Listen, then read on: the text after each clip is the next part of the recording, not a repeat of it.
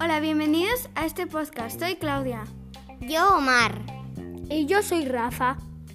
Hoy nos vamos a adentrar en los más profundos lugares de la isla de Tasmania, ya que hablaremos del demonio de Tasmania.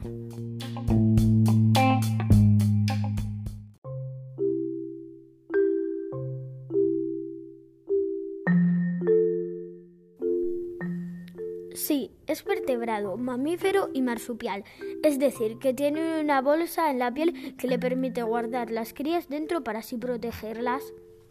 Y que no se te olvide, actualmente solo se puede encontrar en Tasmania, una isla que se, que se encuentra en Australia. Aunque no siempre ha sido así, se extinguieron de Tasmania hace 3.000 años, recuperándolos hace poco tiempo. Además, solo existen 25.000 ejemplares alrededor del mundo. Dejando un poco el tema de su origen y volviendo a sus características, el demonio de Tasmania pesa entre 7 y 8 kilos. La hembra mide 57 centímetros, mientras que el macho mide unos 65 centímetros.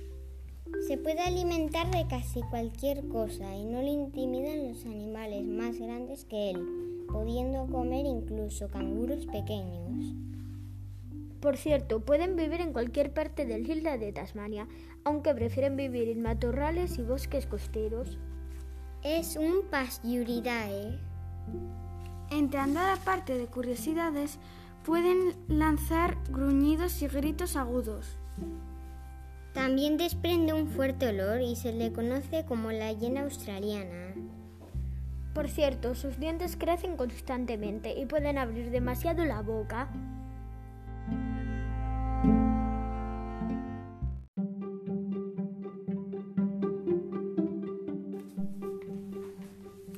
Gracias por escuchar este gran podcast.